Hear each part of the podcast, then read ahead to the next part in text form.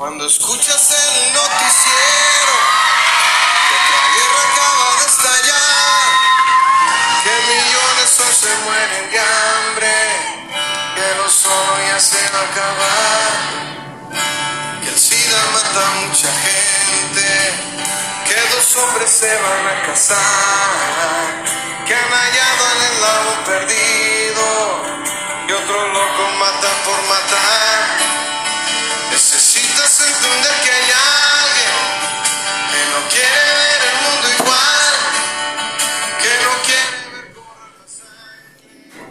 Hoy es un día especial, hoy es un día diferente. Hoy estamos celebrando que estamos grabando nuestro episodio número 50. Hoy ya vamos en 50 episodios desde que empezamos con este hermoso proyecto de Piensa en lo que crees y por eso hoy hacemos una mención especial a la palabra de Dios. Hoy hacemos una mención especial a esa palabra que mañana, mañana, día tras día nos inspira y nos está ayudando a acercarnos más a Él.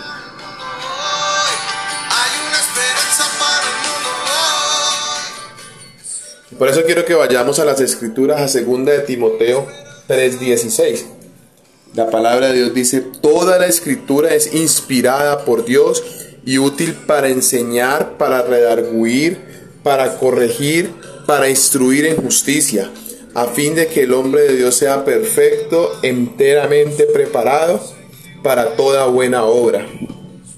Y vemos que aquí nos describe la misma palabra de Dios que toda la escritura, toda, desde el Génesis hasta el Apocalipsis, independiente de los tiempos en que haya sido escrita, toda la escritura es inspirada por Dios.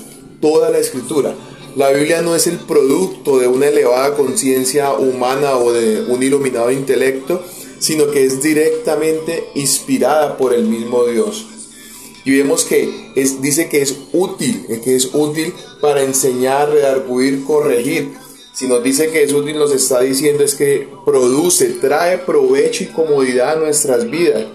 Y dice que es útil para enseñar, es decir, que nos va a guiar y a conducir en el cómo debemos orar, pero también que es útil para redarguir, que es útil para corregir, nos va a ayudar a enmendar lo que, lo que hemos hecho mal, lo que estamos haciendo mal, que nos instruye, es decir, que nos va a enseñar a comunicarnos o nos comunicará de manera sistemática los pensamientos de Dios.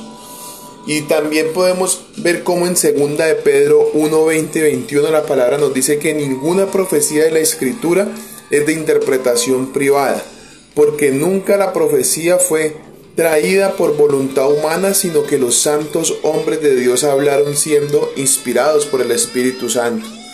Y es que aquí se agrega que nada del mensaje de las escrituras nace de la opinión privada o particular del escritor, y que cada escritor que participó en la producción de las sagradas escrituras fue conducido por el Espíritu Santo. La Biblia es la palabra misma de Dios, es, no son los escritos únicamente, es la misma palabra de Dios, es la voz de Dios a la cual tenemos acceso en cualquier momento que decidamos hacerlo. Romanos 15:4 dice, porque todo lo que fue escrito en tiempos pasados para nuestra enseñanza se escribió, a fin de que por medio de la paciencia y del consuelo de las escrituras tengamos esperanza. Y hoy yo te invito, mi hermano, para que allí donde tú estás, le demos ese, esa alabanza, esa gloria a Dios por su palabra, reconozcamos que es por su palabra que podemos acercarnos a Él y que hagamos eh, una oración que más que una oración es nuestra declaración. Tome su Biblia en la mano y declárelo en esta mañana. Esta es mi Biblia, soy todo lo que dice que soy, tengo todo lo que dice que tengo, puedo hacer todo lo que dice que puedo hacer. Hoy recibiré la palabra de Dios, confieso que mi mente está abierta, mi corazón está receptivo, nunca más seré igual. Estoy a punto de recibir la incorruptible, indestructible, siempre viva semilla de la palabra de Dios. Nunca más seré igual. En el nombre de Jesús. Amén.